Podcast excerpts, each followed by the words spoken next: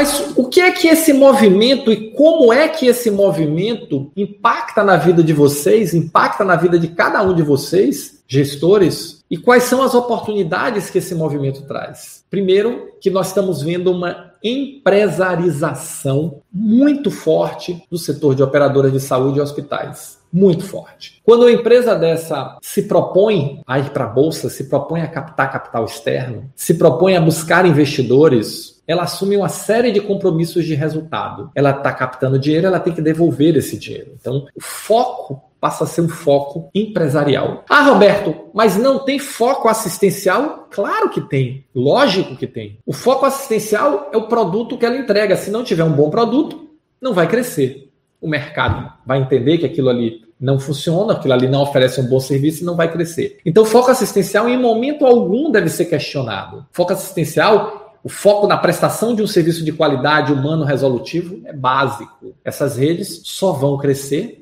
e eu vou falar daqui a pouco das redes médias, essas redes só vão crescer se prestarem um bom serviço. Então, isso não se discute. Mas além de prestar um bom serviço, elas passam a ter um outro conjunto de responsabilidades, um outro conjunto de compromisso. E esse outro conjunto de compromisso, ele é expresso em quê? Ele é expresso no resultado empresarial. Ela tem que dar lucro, ela tem que dar resultado financeiro. Os acionistas enxergam numa organização dois tipos de valor financeiro: a valorização da ação e o dividendo distribuído. Então, ela tem que gerar crescimento e é por isso que esse movimento de consolidação não vai acabar tão cedo e elas têm que gerar dividendo, ou seja, lucro para distribuir para os acionistas ou reinvestir e crescer mais ainda. Então, onde é que estão tá as oportunidades, pessoal? Primeira coisa, vocês precisam entender que não dá mais para ser técnico apenas para ser um bom enfermeiro, para ser um bom médico, para ser um bom farmacêutico, para ser um bom administrador hospitalar, para ser um bom administrador de empresas, para ser um bom engenheiro e achar que o seu conhecimento técnico é suficiente para entregar resultados de gestão. Não é.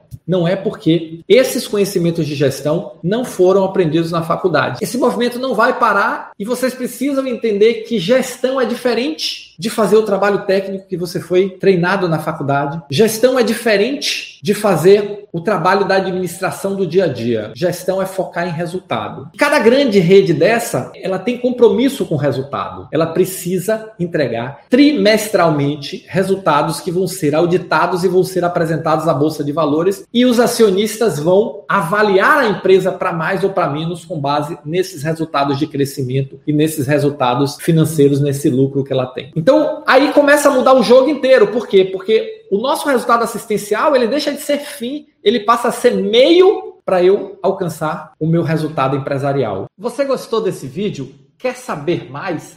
Assista o vídeo completo no YouTube. Vai lá, aqui embaixo está o endereço www.youtube.com.br. Estou te esperando.